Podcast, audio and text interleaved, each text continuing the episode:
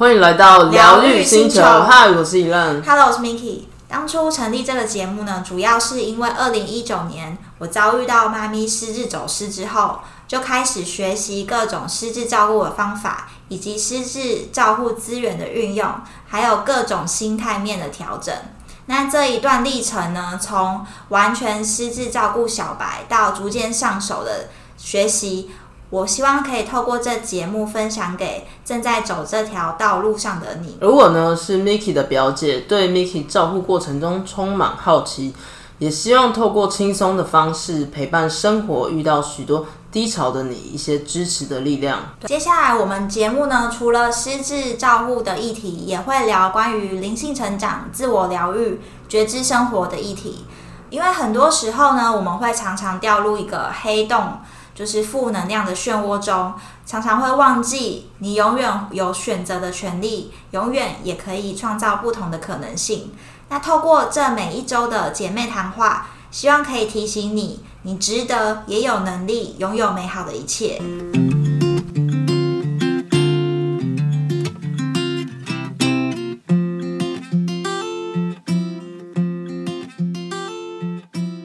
今天我们要跟大家聊聊照顾前你该知道的七件事，照顾目标与安排。对，我们现在要来聊照顾目标是什么，因为照顾的目标会牵扯到你后续的安排，所以呃，我们要先分享厘清说目标是不是就是呃要预防跟延缓，因为当你今天还没有发生什么事，就是你要先做的一定是预防嘛。嗯，因为预防的话，你就可以减少你的那些医药费啊，后续的没问题。错，但是大家都会不当一回事。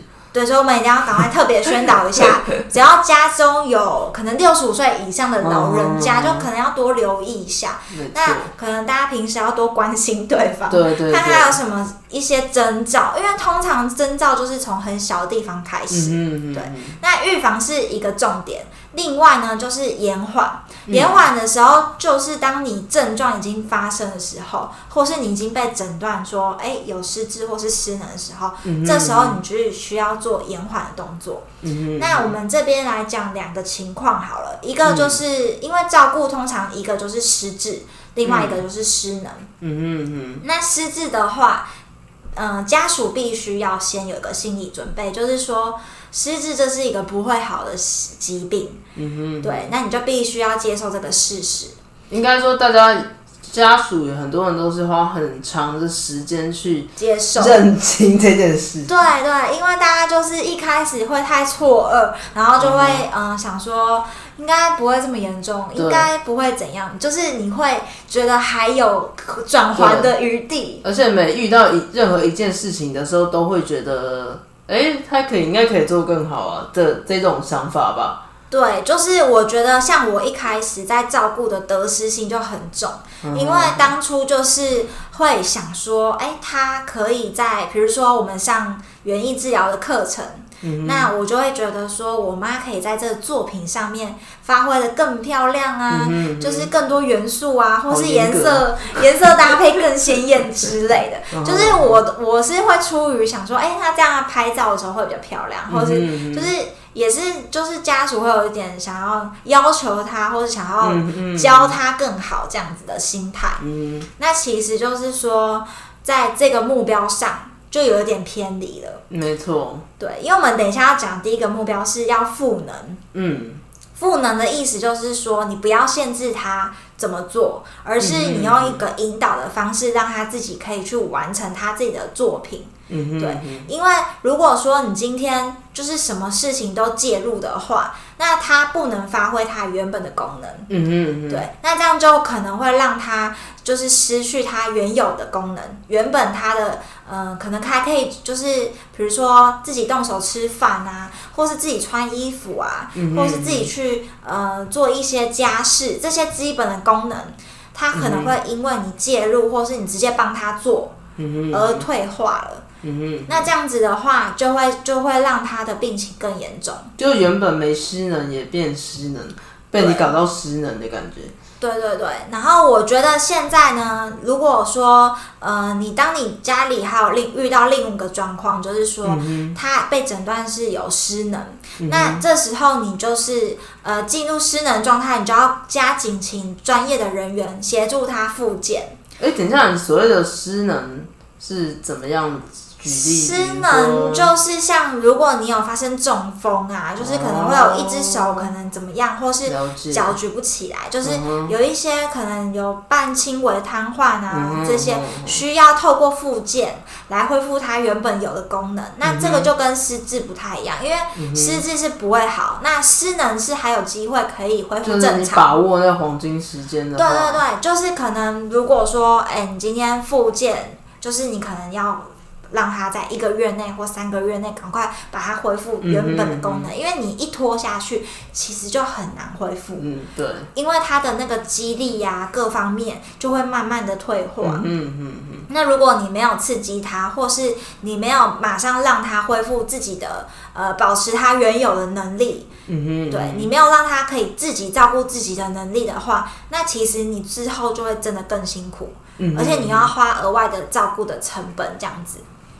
哎，那比如说，假设好了，我就是今天家人啊，他可能发生失智或是失能，被诊断出来，那需要照顾的时候，嗯，那第一时间我是应该要去找看护或是外劳的协助吗？因为我就会觉得说，可能像我们一般的人，我们可能都完全不会有这种所谓照顾的经验，嗯，然后就会觉得说该如何下手，然后就会变成说，嗯。不知道怎么开始，然后会不会反而，比如说我如果请这种呃呃外劳啊，或者是呃看护，他们是比较专业的状况。我觉得看护或外劳就可以看你的经济状况决定要不要请，但是你的照顾目标一定要很明确，就是你可能请了以后，你你的目标是要赋能嘛？对，赋能就是要赋予他的能力。就是让那个被照顾的人，他可以保有他自己自我照顾的能力。所以说，反而说你今天请了一个外劳来协助的话，因为我们一般的想法都是觉得说，他可能可以来帮忙照顾，嗯，但是所谓的照顾，我们可能都会觉得说，不能有点像剥夺他的，对，不能帮他把所有大小事都全部做完，嗯哼，对，就等于是你要让他保有他。生活自主一些训练，基本的，比如说他还可以自己写字，那你就要让他写。那他还可以就是自己穿鞋子、穿袜子这些，你都要让他自己做，而不是说，呃，你都帮他穿好鞋子，你都帮他都打理好了，那他等于就不用动手，那你都帮他做好了，那他慢慢的这个动手这做这件事情的能力就会。退化了。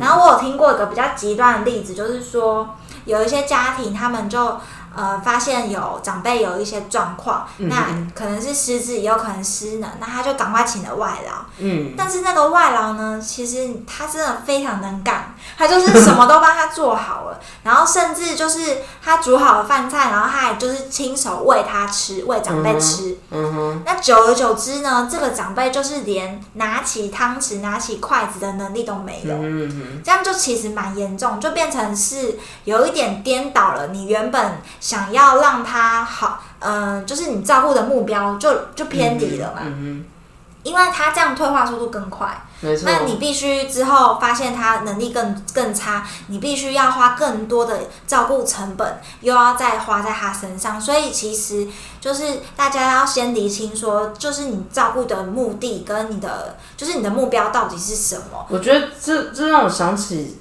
这感觉概念很像，但是好像又不完全一样，就是慈母多败儿的那种感觉，有一点，有一点，对，因为。对，我有知道说很也也有很多这样子的母亲嘛，等于就是都帮小孩做完了，然后变成其实那小孩长大都完全很多事情都不会，嗯，那可能就有点像如果面对失智症患者的时候，你如如果真的都帮他做完，他反而很多能力是丧失掉了。对，我觉得这个就还蛮严重，因为。呃，我觉得大家一般就觉得照顾就是你要帮他打理好啊，就是会有这个迷思，所以我觉得这个照顾的赋能方面是大家可以先把呃目标放在这个地方。对，这方向是很明确的。对，那当你今天说，嗯、假设你你其实是要把他想成说，他是一个运动员，嗯你就等于要开一些菜单给他，就是你要训练他。教练就对，对对对，你要想成你是引导的角色，因为教练都是引导嘛，嗯他不会直接帮你打篮球，也不会帮你直接做浮力挺身，嗯就是你你必须要让他可以自己去慢慢完成。嗯可是你中间是没有让他跌倒，你就是慢慢引导他。我觉得比较是这种角色。那你就必须说，呃，帮他安排礼拜一，比如说我之前有分享课表嘛，礼、拜一就是训练他写字，好，那礼拜二就是训练他画画，或是礼拜三就是训练什么音乐啊，或是园艺什么之类的。就是我的我的目标很明确出来以后，我所有的照顾的安排都是 follow 这件事，就是 follow 对，让他赋能，嗯让他的。呃，生活品质可以慢慢提升，嗯然后让他在各个方各个领域的能力都还保有。对，对，然后他这样也会比较有成就感。我对我觉得这蛮重要，因为他如果没有被人家介入，他其实比较开心，嗯而且他会觉得自己很有价值，然后呃很有成就感，做每一件事情，完成一个成品什么的，他就会觉得说，呃，他不用一直麻烦别人，因为有些长辈会拍哦谁他会不想要麻烦别人。可是又会遇到很多种挫折，对，那你如果说你在他遇到挫折的时候，你跟他说没关系，跟你说你怎么又做错了，这种感觉差很大。挫折，对对对对，你的反应会决定他愿不愿意继续尝试。嗯如果家属如果一直说，哎，你怎么又把这个放错？你这个怎么又弄错、写错干嘛？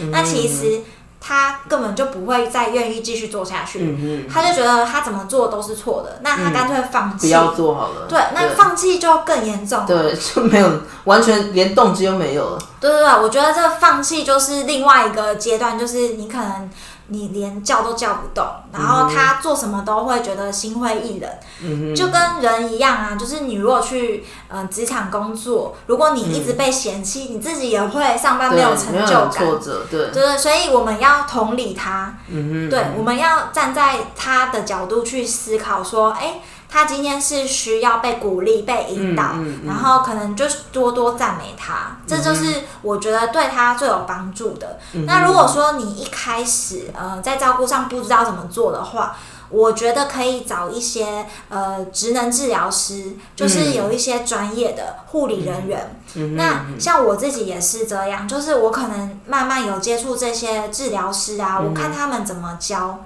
然后怎么去久病成良医。对怎么去带，怎么去带引导长辈这些过程，那我就会慢慢知道说，哎、偷学偷学，他们对掏家多，就是知道说，哎、这个就是正确的方式，嗯或是跟他演个戏，然后让他觉得很开心，嗯或是赞美他，让他觉得说，哎、自己有价值，或是觉得被尊重，嗯。这些其实都是你一开始，如果你不知道怎么做赋能这件事情的话，嗯。你就可以寻求一些专业资源。那之前我们也有分享，房间有一些，嗯、政府有开一些团体啊，嗯。还有一些课程。那这就是我们第二点要讲的内容。嗯哼嗯就是呃，照顾的目标其实就是重点是在于预防跟延缓。嗯，对这反而是也蛮重要，就是要怎么预防。对，因为我觉得如果你呃长辈是属于六十五岁以上的长者的话，其实你就可以先做一些预防动作。嗯那预防有分几种啦，就是当长辈是有些是非常健康的，嗯那有一些是亚健康的。什么是亚健康？对，亚健康就是介于呃非常就是健康跟不太健康的中间。哦，所以这是一个专有名词。对，就是大家会有一个类似定义说，哦，你就是介于健康跟失能的中间这个嗯概念，就叫亚健康。就是一般来讲，可能就是他有一些三高啊，然后慢性病，但是他又不是完全健康，因为他有可能有些东西不能吃啊，或是不能吃太所以这个多。就这样子叫做亚健康。对，就是有一些身体上有一些慢性病。那其实然后很多年长者都有哎、对，那你要稍微留意因为其实慢性病有时候严重，其实就马上就严重了可能会有些是可能会导致一些中风啊，或是有一些心血管疾病，那这时候就要多留意一下。嗯那呃，亚健康在下一更更不好，就是真的有失能啦，就是或是就是有被确诊，就是诊断说有问题这样子。你现在讲确诊都很紧张，对对对，我刚刚想说你怎么会讲确诊，但是就是有被医生诊断。那那我觉得这个方面呢，第二个步第二个目标就是可以透过我刚刚提到有一些据点活动，政府他们有提供一些呃补助，在一些长照的。活动里面，那你就可以去看你的社区附近有没有一些据点活动，通常都在活动中心嘛。嗯嗯嗯，或者是要问里长，对，可以可以请问一下里长。然后，我记得去失智症协会，他们上面也会公布，就是如果你长辈是失智的话，他们会公布有一系列失智症据点的呃，活动就是 Excel 档案，那你就可以去找说有没有离你们家比较近的。对，那失能的部分。我我比较我就比较不清楚，大家就是可以去上网找一些像弄长照站，对，像我知道的，我们家有去就是树林的那个蒙特梭利中心，那像弄长照站其实也蛮多据蛮多个点的，所以大家可以上网 Google 一下。那我觉得不管是据点的活动，还是呃像弄长照站的课程，其实这一系列的预防跟延缓这些课程。都是为了要让你的长者，就是让他保持在一个还蛮好的状态。嗯嗯，对，因为如果说就是亚健康的意思吗？对 对对，就是健康亚健康，就 是没有什么太大的问题。对，因为因为这样子是最好的啊，你就不用担心说哦，你要需要照顾的成本、照顾的时间跟花费这样子。对，那这些课程大概就是每周会有一两一次，大概两个小时的。课程那通常就是为期三个月，因为他们就是去跟卫福部那边申请，也是他三个月的流程，嗯这样就是有一个呃系列感。因为你你可以透过三个月的这个流程，知道说，哎，他有没有改善，或是有没有进步，或是预防这样子的动作。嗯对。那我我记得啦，就是有一些讲师，他们会聘请比较专业的人来。到这个据点上课，嗯哼，那你这时候你等于是你可以用比较免费的方式去取得这些专业的资源，嗯哼，对，因为不见得每个人都有申请到一九六六嘛，嗯，然后等级可能补助额也不一样，那这时候你就可以运用这些比较属于免费的资源，嗯，然后去呃了解一些专业的知识，那对家属来讲就是会 CP 值比较高。对，对，你就不用说，好像我去就会觉得啊，是不是浪费时间，或是对，而且你不用额外花费了，对，因为有一些真的比较专业，有些是会可能时薪一个小时要一千块左右的价钱这样子。那我觉得预防失智跟呃预防跟延缓失能啊失智这个照顾这一些课程，其实大家就是都可以参加，就是要提早参加。对，但总是没有发生之前都无感。就是我觉得要让长辈，如果六十五岁以上，然后又已经退休的，更要参加，尤其是退休 中标。如果你是呃，怎么讲？好多长辈你在家里一直长期在家里没有去跟人家互动，然后去做一些活动，对啊，其实就更封闭，蛮可怕的。而且尤其是一直看电视坐着，然后你的记记忆力都流失。对 对。就会有之前有提到那种，就是肌少症，对。对，那个就会陷入一个恶性循环，对。对，所以我觉得今天要分享的照顾，呃，照顾目标就有分这两点，一个是赋能跟预防延缓失智的，呃，失能的照顾这样子。对，其实就是预防跟延缓，就是也都还蛮重要，就是就像你刚刚讲，即便是。呃，你刚刚可能是六十五岁长者，他可能没有什么疾病，但是或者是他可能已经有失智，可是我们还是可以去预防一些未来可能会发生更严重的。对，就像我之前听到 Miki 说，他已经在呃了解一些，比如说什么呃怕吞咽啊什么的。嗯，真的是想非常长远，而且我觉得去了先了解一个好处，就是你有一个心理准备。没错，因为你照顾之前，你可能真的不知道有这些东西。没错。然后你等到你到时候遇到的话，你又有点措手不及。所以当你就是有参加这系列的课程或活动的时候嗯，一方面是身为家属，你可以先让自己有一个。呃，怎么讲？有一个底，对，你就知道说，哦，真的到那个时候可能会真的那样哦。那当然，你一开始一定是没有办法接受的，就跟你一开始知道。被被诊断是失智或是失能的这些疾病，你一定是也会觉得天哪，怎么会是我那种感觉？那你就会要慢慢让你在这个上课过程中心理建设越来越好。嗯嗯，对，就让你的这怎么讲，心心理的韧性越来越强。对，就是类似这样的概念。嗯嗯嗯，对。那我这边来分享一下，说我们去上这些课程，大概政府会提供哪一些的。课主题课程内容，嗯哼哼，对，那大致上会分隔六个领域，嗯，对，第一个呢领域就是主要是负责激励强化运动的课程，嗯，因为为什么要第一个就是运动呢？因为就跟我刚刚提到说，最大的问题就是老人家很不喜欢运动，很容易跌倒，对，然后再加上他一摔倒不得了，可能就要住院住很久，对，我觉得这这个主题应该算是。嗯，蛮有认真在推广的吧？对，大家就是就是会哦，有一个么？要活就要动。哦，就是我觉得这个观念其实宣传的还蛮好的啦，大家基本上都有这个观念。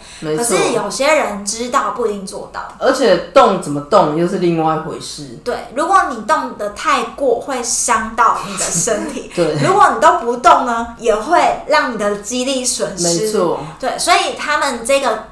课程的安排主要就是教你说怎么样正确的运动，然后以防跌操跟就是预防跌倒为主。那这个课程就会有一些嗯比较属于呃物理治疗师或是有专门的职能治疗师，就是这些运动的相关的老师再去做。然后像我这边之前有提到，像有一个叫体适能的课程，嗯嗯这就是我跟我妈之前有去参加过。那他的课程还不错，就是他在第一堂课的时候先做一个测验，嗯，每个长长辈都有一个测验的标准，坐姿提前弯那种。呃，没有这么难的，就是可能就是说，你会不会嗯，单脚站？对，单脚站立三十秒以上之类的。然后跳跃，你会不会这样跳跃？然后会不会就是踩那个格子？然后小碎步什么怎样之类的？就是它还有那个前侧后侧，就是对，有一个测验的标准，因为它可以在三个月内。评估说，哎，你到底有没有进步，或是你有没有退化？你如果可以维持，就是已经达到目的了。因为维持就不容易，真的。对，所以我觉得这个课程就是大家可以去参与。然后第二个系列的课程呢，第二个领域啊，其实就是在讲一些社社会的参与，就是一些一些社交的活动。嗯。就是嗯，你可能会因为体力的不好，你就不想出门。那你不想出门，你就少了跟街坊邻居啊接触、跟别人 social 的机会。对，尤其是在男性的长辈上，但是他们可能不一定是体力不佳，对，他们就纯粹很封闭。对，因为其实我有发现，我们去上那么多课，都女生，女生女生占了就百分之八成以上啊。真的很奇妙哎！对，我觉得这个就是大家会有一个，嗯，也不知道是迷失还是怎么样，就是男生好像都不太愿意出去跟人家交流，对的，或者是好像没有那么喜欢分享，跟其他人分享，就是对想法比较局限一点。对对对。那我觉得这个部分呢，就是可以透过嗯家里有一些嗯可能儿女啊，就是。然后洗脑一下，或是说街坊邻居有人去参加，然后赶快分享给他。那这时候可能需要一些带动啊，可能他们的同才压力感觉比较会激励他们。对，或是老公带老婆，或是他朋友带他一起去，可能就是几个人一起会比较有动力。就跟有些人没办法一个人运动维持很久，就需要请个教练，或是呃两个好朋友一起去运动，互相督促着道理这样子。那所以我觉得社交其实就蛮重要，因为。呃，在失失智，尤其是失智，如果你一直没有嗯、跟人家互动、社交这个刺激的话，很容易就是大脑会退化、萎缩。嗯那你变成说，你等到事情已经发生，就真的来不及了。嗯哼嗯对，所以这个就是第二个主题。嗯那第三个主题呢，主要是在讲一些膳食营养的课程。嗯哼嗯那这个就很厉害喽，他就会请专业的营养师，嗯营养师就会跟你讲怎么吃比较健康。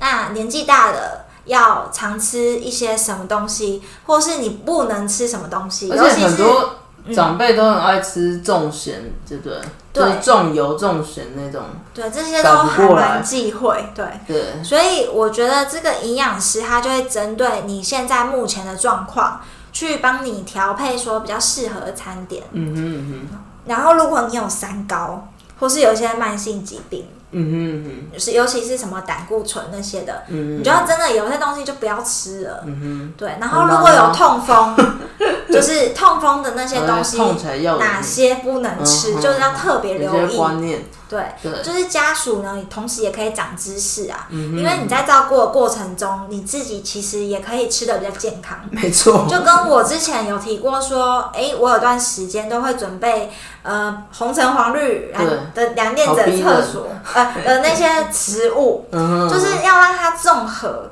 嗯就是呃每一个颜色、每一个营养素都要有。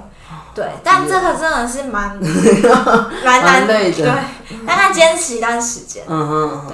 但我觉得有这个观念以后，你在吃东西，选东西就是会自然套入这个观念。，对，就是家属跟长者都可以受益的内容。嗯对，然后另外呢，再来就是第四个主题，它主要是在生活功能的重建，嗯哼就是可能有一些课程是、呃属于职能治疗的。嗯哼，那他就会跟你讲说，比如说我们今天的工那个特性就是说，哎、我们要知道说，他会出一个题目，嗯那我们就知道说，哎、那当你发生这个状况的时候，你可以怎么去解决？嗯哼，它就是有一点像 Q&A 问答，然后看你的反应，然后举例来讲，就是哎、它可能会让你就是接受一些刺激。举例来讲，我们上一次的题目是什么？呃，哦，就是职能治疗师就说，哎、那最近时事啊，有那个奥林奥呃奥运的活动，嗯那请问在座的长辈，你们知道有哪一些是属于球类的运动吗？哦，那他就会开始现场问答，就逼他们马上思考，因为有些人是不不动脑的，对，可是有的人应该也不想理吧，就不不回答，可是他他的。那个职能治疗师就是会慢慢去引导啦，哦，对会有他的方式就对了，对，就虽然我们旁边思考，旁观的人觉得蛮无聊的，对，但是因为他们有在动其脑，让他们有在实动脑。目的是为了要刺激他们。嗯哼嗯哼，因为如果有些长长辈其实是，嗯、会失去，就是不知道，或是他退休根本不知道，就是今年是几月几日。对，可能根本没没有好好思考过。对，那这一些就是属于认知的重新定、定向的功能。嗯因为你有时候真的是脱离太久，你连几年几月几日都不知道，这其实蛮严重的。就是有时候休假太久也会这样。对，就是你要换他想要呃换回他的一些生活的认知功能。嗯因为认知功能就是除了时间、空间，然后还有一些回答问题，就是会让你去联想，嗯然后去思考，然后甚至有一些职疗治疗师会做一些动作，比如说呃右手是握拳，左手是出步，然后你要两个交换，哦。然后你要就是去练习 这种都好好难练哦。习这种左左右右脑脑的平衡动作。然后他这些其实都是预防肿，呃，就是失智啊。嗯因为你在认知功能上，就是让你的生活是可以维持正常的功能。那我觉得这个就其实比较属于针对失智的部分，嗯哼嗯对，因为认知功能一旦退化、啊，其实你要恢复就有点点困难。困难。嗯哼嗯哼，对，然后像有一些，嗯、他们是会用一些桌游的物件，哦，像我们常常有也是让他们思考。嗯，玩到一些蛮有趣的桌游，嗯哼，对，那他可能是有一些是用用牌卡啦，嗯哼，那牌卡就可能我之前有一个很像是找茬的活动。嗯那那个牌卡就是，比如说这两张牌卡一样的是什么，不一样的是什么，哦。就是类似这种解题。哦，对，然后就让长辈去发现说哪一些是一样，哪一些不一样，嗯因为有些人可能眼睛不太好，或是嗯找不到，找很久，嗯那你就你不能直接跟他讲答案哼，。对，让他自己哦，我跟，你讲，很多人就是旁边家属就直接跟他说：“ 哎、就这个哦。”我跟你讲，啊就没办法想啊，真的不行，嗯就是要忍住。嗯嗯，对，因为通常就是大家会陷入这个迷思。嗯嗯，一开始都会吧，对对对，然后像这个游戏的过程中，就是为了让用引导的方式让他回答出他原本的问题。对，嗯然后另外一种我有玩过的桌游是，它有一个很像动物大观园，哼，它有很多种动物，然后嗯要摆在一个船一艘船上，就是有点像什么方舟之类的。然后，但是你呃，每一个人轮流把那个玩，就是有点像是玩偶公公仔对，嗯放在那个船上，可是不能让这个船倒，嗯，就是它有个平衡。那你有点难，那你必须思考是说，比如说你上一个人已经放在右边，那你就可能要放左边。哦，如果好像你叠叠乐。如果大家都放在右边，就会到，对，那你就没有这种团队合作的感觉。哦，然后同时你又要让这东西是不会倒的，这好像蛮好玩的，这个需要就是大家一起共同来完成，嗯哼，然后或是嗯、你可以就是去去思考说你放哪一个位置，这些其实都引导他去动脑。哦，策略的感觉，对对对，我觉得这个游戏其实还蛮好玩。嗯然后，但是我记得我妈那时候玩呢，就是她一直抓着某一个公仔，她就觉得那个公仔特别可爱，然后其他她都不想玩，所以都哼，有，有一点奇怪。嗯哼，对，但是这个游戏其实它在过程中可以认识很多动物，嗯哼，它会它会引导你说回答你手上这是什么动物，然后你要好像训小朋练友有适合，平衡感。对，嗯哼嗯就其实我觉得这些都是为了加强它的认知功能。嗯哼。那第五个主题呢，主要是口腔保健。嗯哼嗯口腔呢，其实就影响蛮多的，嗯因为很多口腔不好的，其实会影响到脑部的一些激素。哦对，我觉得这个还有那么远。嗯，就是他说好像是口腔有些细菌，就是有什么牙周病啊，嗯你可能大脑某些激素或是什么会被影响到。嗯对，这是我们平常不会注意到的。我刚刚想到，还以为是现在我就知道那个有时候要做假牙都很贵，所以牙齿保健也很重要。对，然后还有就是 他能不能正常咀嚼的能力也很重要。哦对，因为当你一个人，如果你失去呃正常咀嚼的能力，就变成你没办法摄取营养，没错。然后你没有办法摄取营养，你就营养不良，然后就会影响到你身体的机能，那就会更严重。的，对，就会严重会影响到后续所有的你身体所有的功能。这样讲感觉蛮严重的。对对对，所以它那个咀嚼跟口腔的保健，像他们就会有一个叫健口操，嗯，就是呃，我们去一些嘴巴据的运动，据点上课，对。嗯那他们如果有一些共餐，就是在吃饭前，嗯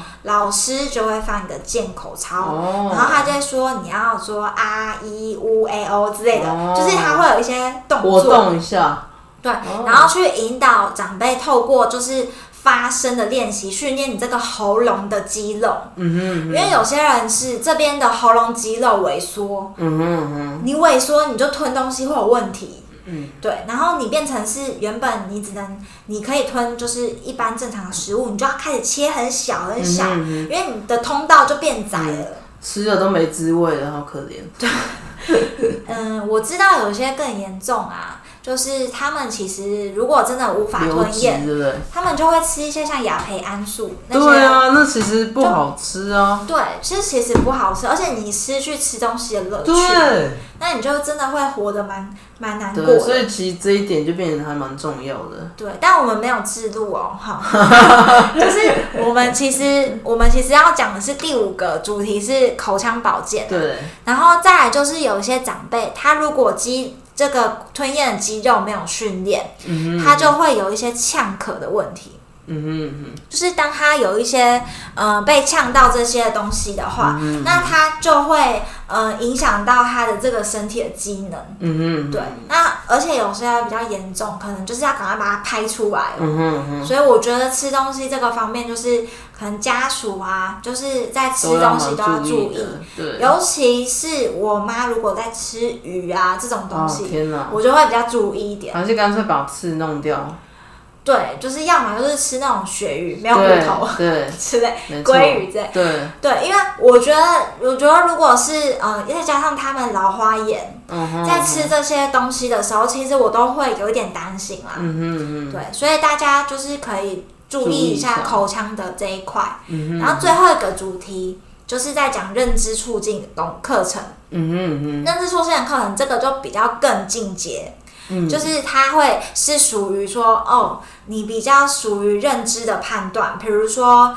呃，比如说他会给你一些算术拼图啊，这些就是真的是要动脑的感觉，拿图卡，嗯，就是说这是什么，上课。哦，这是什么那很认真的上课，什么水果，对，那你就要回答出来。嗯哼嗯对，考试的感觉，对，可是我觉得这个有时候在初期的时候是必要的。嗯哼嗯哼，对，因为如果说你初期不训练，那这个功能就会慢慢的丧退失。化，对，嗯。像以我妈为例子好了，失智症在发展到后面的时候，就会出现失语。失语就是说她没有办法说出来，嗯哼，对她没有办法表达。那这时候就是你再来做这件事情就已经晚了。来不及了，因为失语就变成是他可能想要讲什么，可是他找不到那个词汇，嗯哼嗯哼嗯然后同时之间他又不知道，就是我们跟他讲什么的意思，哼嗯然后就会变变成得没办法沟通了，对，就会变成说你就要去猜，然后你又要去用那个读空气，有就是你就会变成在照顾上会越来越困难。嗯哼，对，这样就会失去我们原本预防跟延缓的目的。所嗯以第六个课程就是基本上，我觉得如果你是亚健康，就尽量早一点去参与啊。嗯哼，对，因为如果失智症到最后，其实也会有失认的问题，就是比如说我刚刚说那个图卡，嗯他现在看到其实他可以知道那是水果，可是他真的讲不出来。嗯哼嗯哼，对，然后对于像我们之前有提到过说杯子跟碗这些分不出来，对认知的问题，其实就有点严重，然后甚至说他会把一些不该在冰箱出现的东西放到冰箱。嗯，了解，对，那这些其实都是已经为时已晚，所以大家就可以在预防延缓的这个步骤呢，就先提早准备，就是你的照顾目标可以再更提早一点，嗯哼，对，不用就直接进入最后一个阶段，嗯哼对，就是让大家是有一个概念，有所准备。对，分阶段进行。嗯，然后今天听完 Miki 的分享啊，其实大家应该对照顾的方向和目标应该有一些明确的了解吧？对，我觉得大家就是在照顾的目标如果很厘清的话，就是像赋能啊，还有预防跟延缓的部分。嗯如果你的观念很正确的话，就是当你今天如果遇到问题，你想要导正对方，或是说你今天照顾很累啊、很生气的时候，你就可以再次回顾一下你的照顾初衷。就是你的初衷到底是什么？你是为了要帮助他赋能，嗯而不是要导正它。你就是可以再重回你原本的照顾目标，嗯那你就可以再次拥有动力。因为通常照顾会疲乏，嗯就是你可能照顾个一两个月、三四个月都还可以，嗯，可是只要半年以上了，你时间一拉长，其实嗯照顾的人就真的蛮辛苦，而且很容易就会就是失去动力。嗯哼嗯哼，对，那这时候你就要时时回顾一下你当初照顾的目标是什么。嗯哼，那你其实是为了要让他有成就感，是开心的，那你就可以是以这个为初衷，再去就是重新出发的意思。嗯哼嗯哼，对，好的，那我们今天就聊到这边，疗愈星球，我们下次见，拜拜。